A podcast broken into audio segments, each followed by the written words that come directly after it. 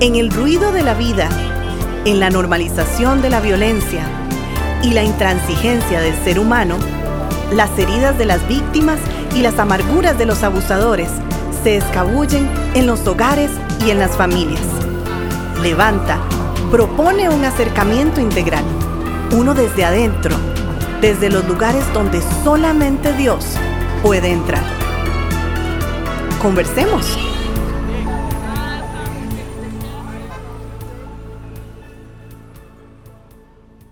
El pasado 4 de noviembre del 2023 tuvimos nuestra primera conferencia Levanta y en estos próximos programas vamos a compartir eh, un poco cada uno de ellos. Erwin, te saludo. ¿Cómo estás? Bien, bien, gracias a Dios. ¿De qué hablaste vos en esa primera conferencia? Esa primera conferencia hablaba acerca de entender la diferencia entre lo que es la agresividad como un sistema innato y la violencia, el acto violento. Entonces, bajo la premisa de que podemos confrontar aquello que antes podemos identificar. Y de eso vamos a escuchar en, esta mañana. Escucharemos entonces la primera parte de este mensaje.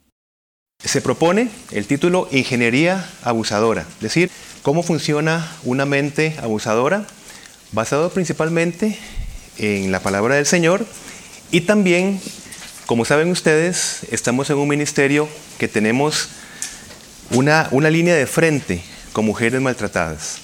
Ha sido una experiencia abrumadora este ministerio porque nos damos cuenta de cosas que no tendríamos idea. Y a la vez nos damos cuenta la importancia de que no solamente las mujeres sean eh, sostenidas emocional y espiritualmente, sino que las mujeres sepan, si fuesen mujeres, porque vamos a ver que la violencia no es solamente hacia las mujeres, igual hacia los hombres, lo que sucede es que, según las estadísticas, hay más probabilidad por asimetría y vamos a estar utilizando unas palabras un poco técnicas que vamos a ir traduciendo de alguna manera. Por asimetría es más común que la mujer como tal sea la figura víctima en este, en este flagelo que es de salud pública. Entonces, nos hemos dado cuenta que una parte fundamental es que la mujer sepa, si fuese una mujer la víctima, con quién se está enfrentando, cuáles son las estrategias que está utilizando entender cómo se maneja una mente violenta, cuál es la ingeniería abusadora, esto es fundamental. Así que podríamos tener una consejería de sostenimiento hacia una víctima, que eso está muy bien, pero cuando llega otra vez al lugar donde está siendo victimizada, esas estrategias que no sabe cómo identificar vuelven otra vez a afectarla. Entonces, básicamente es lo que vamos a estar compartiendo en esta, en esta mañana. Inicio con una frase. Cuanto más tiempo y esfuerzo entonces invirtamos en entender, más probable será el cambio. ¿Pueden ustedes reflexionar sobre este punto?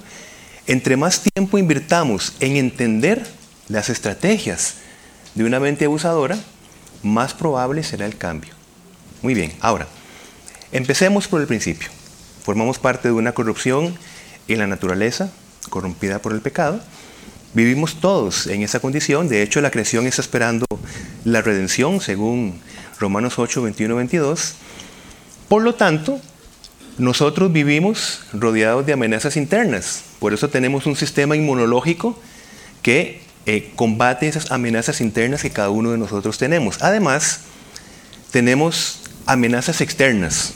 El Señor nos ha capacitado con dos sistemas un primer sistema donde percibimos una posible señal de amenaza por medio de los ojos, por medio de nuestros eh, oídos, de nuestro cuerpo. Nosotros percibimos y otro sistema donde nosotros respondemos a esas amenazas externas por medio, por ejemplo, del enojo, de la ira, del miedo.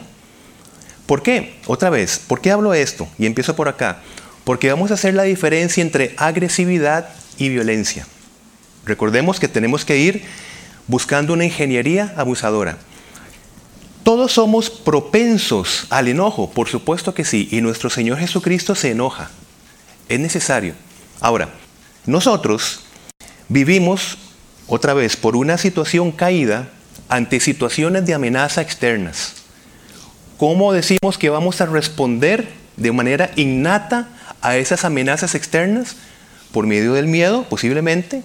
Por medio de la ira, posiblemente. Muy bien. Ahora, cuando nosotros establecemos relaciones interpersonales, esa ira innata, esa agresividad innata que tenemos cada uno de nosotros, que es necesaria en un mundo caído, ¿sí? Es necesaria porque estamos sobreviviendo lleno de amenazas internas y externas. Esa agresividad se inhibe. De otra manera no podríamos crear vínculos. Se inhibe la agresividad. Ahora, ¿qué amenazante podría ser una persona que nos quiere? Una relación íntima, ¿cómo es posible traducirla con una respuesta de ira o de miedo? Allí empezamos a ver la ingeniería de una mente abusadora. Vuelvo a tomar el punto. Si yo voy caminando y me encuentro con un animal, etcétera, o con una situación amenazante, la agresividad innata en cada uno de ustedes y en mí nos hace reaccionar de manera agresiva. ¿Eso es malo? No, porque estamos sobreviviendo en este mundo lleno de amenazas externas e internas, ¿sí? Otra vez hago la pregunta. Pero ¿por qué reaccionamos con una ira descontrolada contra aquello que no significa una amenaza? Vamos poco a poco. Esos actos violentos que ya no forman parte de una agresividad innata son actos intencionados, pensados, estratégicamente formulados, una ingeniería abusadora. Es decir, un acto violento, yo sí escojo la palabra, el ambiente, la circunstancia, los recursos, con el objetivo de dañar, desvalorizar a otra persona. Pero quédese con esto en la mente. Una persona que no representa una amenaza externa, por lo cual debería de gestionarse nuestro sistema de agresividad natural. No representa ninguna violencia. Según datos, en nuestro país, entre 204 y 356 llamadas diarias se dan por violencia intrafamiliar. Es decir, cerca de 356 personas pensaron que conviven con una amenaza externa. 356 personas pensaron que esa amenaza necesita ser controlada. 356 personas aproximadamente decidieron ver a su pareja como un objeto de control. Estoy utilizando palabras muy intencionales que vamos a estar repitiendo durante, durante este día. Ahora, el punto es, ¿Una amenaza a qué? ¿Cuál es la amenaza externa? No es una amenaza hacia la propia vida, ¿verdad? Porque una persona que nos ama no es una, amenaza para mi propia vida. No es un ataque como podría yo encontrarme con cualquier otra cosa, ¿verdad? ¿Una amenaza a qué? A un mundo de derechos y privilegios exclusivos. Esa es la amenaza. Es un mundo, una manera de pensar. Y ahí sí, yo podría pensar que estoy siendo amenazado externamente, no porque me hace un daño físico a mí necesariamente, sino porque porque está atacando mi mundo de privilegios y derechos exclusivos. Recordemos que estamos tras la idea de la ingeniería de una mente abusadora. Si nosotros vamos sabiendo, conociendo cuáles son las estrategias de una mente abusadora, pues entonces más probable será que identifiquemos esas estrategias y las sepamos confrontar bien.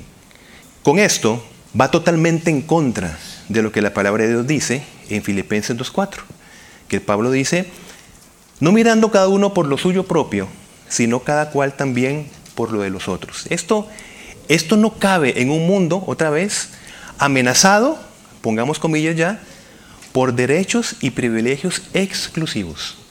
Esto es muy importante.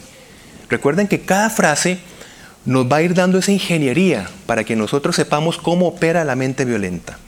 ¿Qué entendemos a raíz de lo que hemos hablado de lo que es violencia doméstica? Ahora sí ya podríamos entender un poco. Es un comportamiento, dice, humano, ¿Por qué? No es animal. Los animales no tienen conciencia de sus actos, tienen instinto. Ellos tienen emociones, nosotros también, pero nosotros sentimos nuestras emociones, que es diferente. Somos conscientes de nuestros actos. Entonces es un comportamiento netamente humano. La agresividad humana no se toma como una violencia, como un acto violento, aunque sea predatorio. ¿Cuál es la intención que acabamos de decir? El control y el daño de una persona en qué? En todo el ser de la persona. Integridad física, psicológica, espiritual, sexual, económica, patrimonial, social. Pero en fin, fíjense en ustedes, vean lo más terrible, ¿bajo qué vínculo? Una relación familiar. Miren, el ambiente más violento después de la guerra es el hogar. El ambiente más amenazante de un ser humano es su hogar. ¿Por qué? En la guerra, por ejemplo, desde hace muchos años, es una figura generalmente masculina versus masculina. En el hogar es una guerra hacia niños, hacia mujeres, hacia ancianos. Es devastador. ¿Y cuando, esto de jamás nos crea algo algo extraordinariamente asombroso, porque atacan sin misericordia niños, adultos, etc. Pues miren, aunque el mundo esté como está, asombrado, esta dinámica sucede todos los días en los hogares. Todos los días, atacando a todas las personas. Es relevante entonces que estemos acá en esa concientización en contra de la violencia. El acto violento este comportamiento humano que decide atacar es independiente de la provocación de la otra persona. No depende de que la otra persona genere un ambiente por el cual hay que responder con un acto violento, no. No importa el estado emocional con que esté, pongámosle la víctima, no importa. Como todo surge de una manera de pensar, de derechos y privilegios exclusivos, no depende de la provocación de otra persona. Por ejemplo, si estamos en esta reunión acá y fue, yo tuviese una mente abusadora, intencional, puedo estarme dirigiendo a ustedes de una manera muy cordial. Pero cuando viene mi figura de apego principal, que no representa ninguna amenaza, yo le respondo de una, una manera hostil. ¿Por qué? Porque yo decido responder hostilmente a la persona que yo decida. Entonces es una cuestión de decisión, como vamos a verlo en esta mañana. Y es una terrible paradoja que esta decisión de maltratar provenga de una persona que se supone es fuente de cuidado, de validación, de amor, de protección. A menos que cualquiera de nosotros hayamos entrado al vínculo del matrimonio con la intención de ser controlados, manipulados, maltratados, desvalorizados. Evidentemente que no. Y ustedes recuerdan en, Génesis 4.8 eh, que Caín no necesitó ninguna provocación de Abel para que le dañara. Nada más le dijo, vamos al campo. ¿Sí? Ese es el acto violento en esencia. Todo se gestó desde dónde? Desde una manera de pensar de Caín. Y el otro ya se convirtió en una amenaza para mí. Sin ninguna provocación de Abel, llegó el acto violento a tal nivel que llegó hasta la muerte. Ya nos, metemos a un sistema de valores. Y aquí, entendiendo que el Señor ha dado roles según su diseño perfecto, aquí estamos hablando de dignidad, dignidad del ser humano. Recordemos que estamos viendo las estrategias de una mente abusadora. ¿Cómo ve la dignidad una mente abusadora? El sistema de valor correcto, bíblico, y no significa, ahora lo voy a explicar, que los hijos tienen menos dignidad. Hombre, mujer, hijos. Bien, una mente distorsionada tiene este gráfico. Hombre, mujer, hijos. Es como, como ve las cosas. ¿verdad? Evidentemente, la escritura a los hijos le dicen obedezcan a sus padres. Nunca la escritura le dice a la esposa obedezca a su esposo. Dice sométase a su esposo y en un modo que es pasivo, es decir, sométase voluntariamente y dice como al Señor, como al Señor. Para el violento, entonces, sus derechos y privilegios exclusivos, ¿cómo los alcanza? Por medio del control y el poder. Esa es la esencia de lo que es la violencia, básicamente. Un sistema de control y de poder. Y el problema es que esas 356 personas, por ejemplo, víctimas, tienen un victimario que a eso le llaman amor. Y a eso le llaman una relación, digamos, dentro del vínculo del matrimonio. Ese es el problema. Que piensan que el matrimonio es eso. Es un nivel de control y de poder. Un liderazgo distorsionado, definitivamente.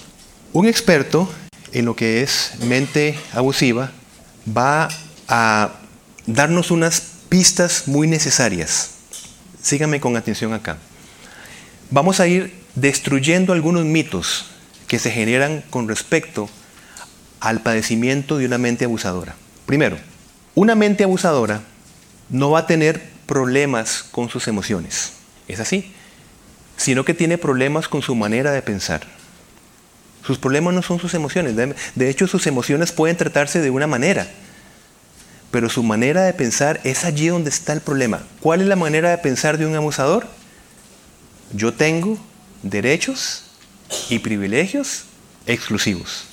Bien, tomen eso muy en cuenta. Cuando una víctima piensa que el abusador tiene problemas emocionales, va a procurar que el ambiente del hogar, emocionalmente hablando, sea muy estable para el abusador. Le va a decir a los niños que no hagan bulla. Le va a preparar la mejor comida.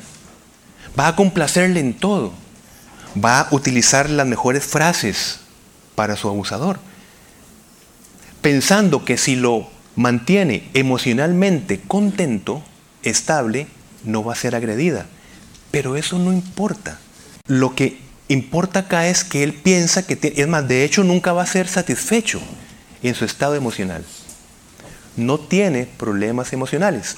Cuando nosotros tratamos a víctimas, quiero decirles que las mujeres realmente, esto es un punto que dicen, pero ¿cómo? Yo he pasado los últimos años tratando de cuidar su estado emocional.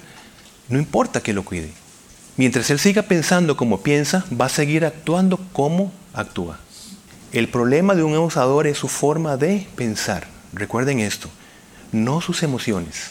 Un tratamiento con un abusador no es desde, una, desde un sistema de emociones, estabilizándolo emocionalmente. No se trata de esa manera. Es ir descubriendo qué piensa, ¿verdad? Con respecto a esa estructura. Otro punto, piensa en el cónyuge como su posesión. Y de hecho, ¿cuál es la amenaza? La amenaza es cuando su cónyuge pasa de propiedad a igual. Esa es la amenaza externa. ¿Ven? Es una amenaza en su forma de pensar. No, un momento.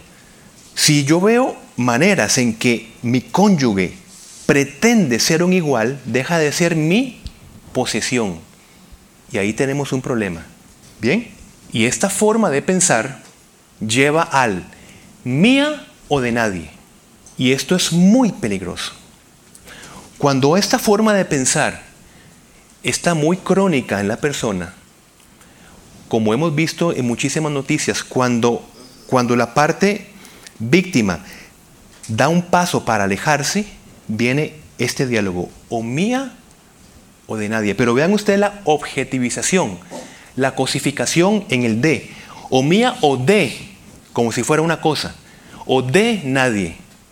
Otro problema, piensa que cuando maltrata, él está perdiendo el control. Y de hecho, tratamos con mujeres y dice, bueno, es que eh, si fuese el, el, hombre el victimario, mi esposo perdió el control.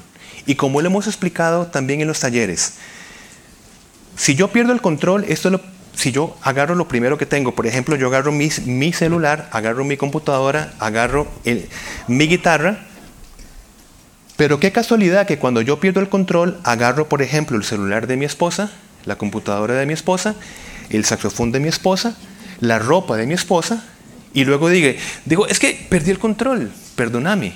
Pero qué interesante, todo lo que está en el suelo es mío, dice la víctima. Entonces, ¿qué pérdida de control hay ahí? No, es un acto intencional. Si yo pierdo el control, agarro mi carro a patadas y agarro mis tenis y las recorto, porque estoy abordado de emociones. Perdí el control, no me di cuenta. Eso sí puede pasar en una víctima, que es secuestrada por sus emociones. En un sistema potencialmente traumático, va a reaccionar de una manera, pero por su vida. Ahí sí. Pero un victimario no pierde el control. Vamos identificando entonces las estrategias de la mente violenta. Y vean que con estos minutos ya estamos desenmascarando muchas cosas, ¿ven?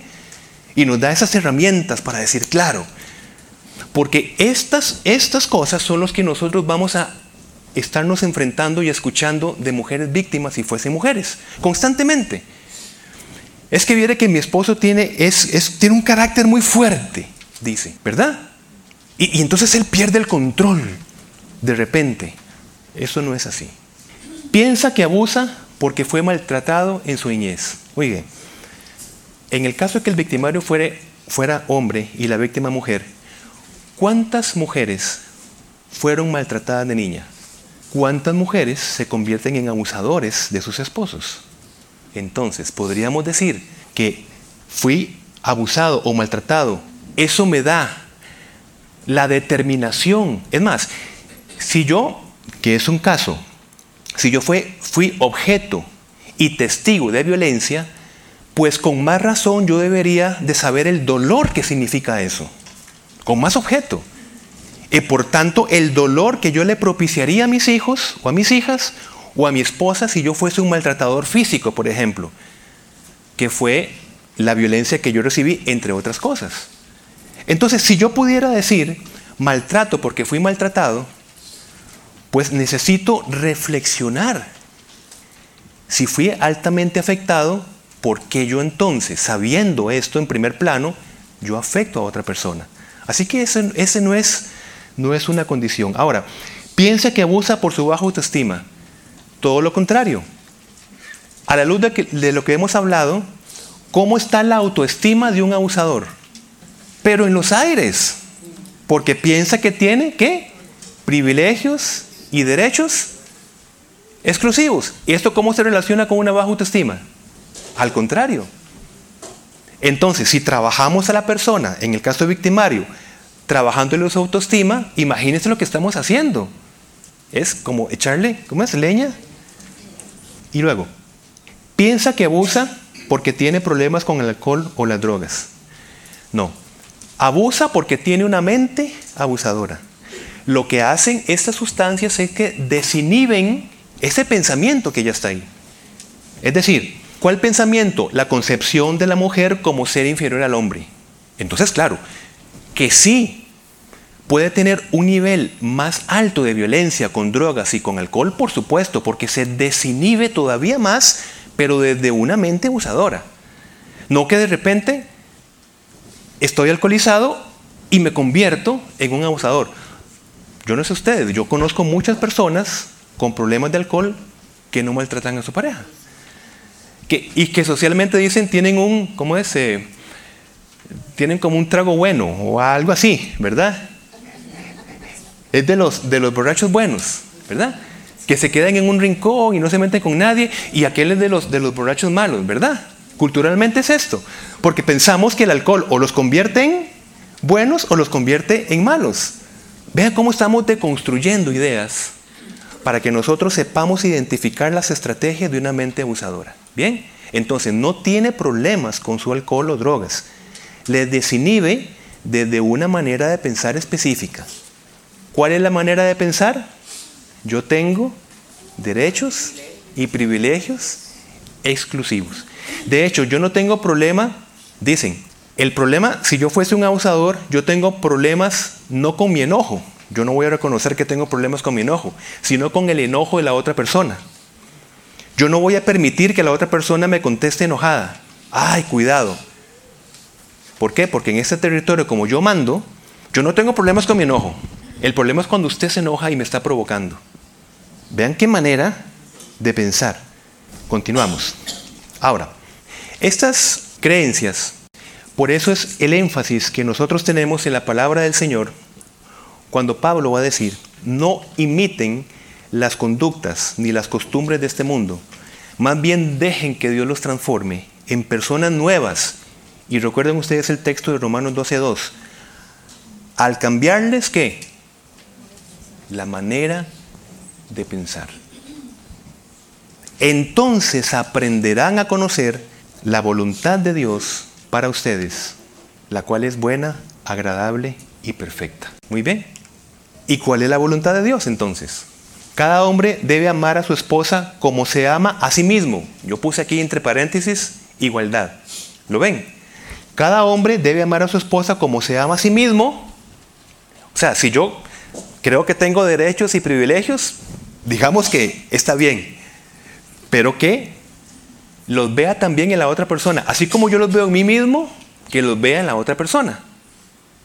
Lo vemos. Cada hombre debe amar a su esposa como, ama, como se ama a sí mismo y la esposa debe respetar a su marido. Es decir, es una consecuencia de esto. Es una consecuencia de lo anterior. Muy bien, ahora, vamos ahora sí a la mente abusadora desde la visión de Abdías. El libro de Abdías, que va a ser más desarrollado por mi hermano Alonso, básicamente señala el juicio a Edom, los edomitas, es decir, los descendientes de Esaú que van a tener un conflicto con los descendientes, digamos, de Jacob, en este caso el pueblo de Israel. Ese es el, contexto. Gracias por escucharnos. Estamos listos para seguir conversando a través de nuestras redes sociales. En Instagram, búsquenos como arroba levantacr. En Facebook, como levantacr. O contáctenos al correo alonso.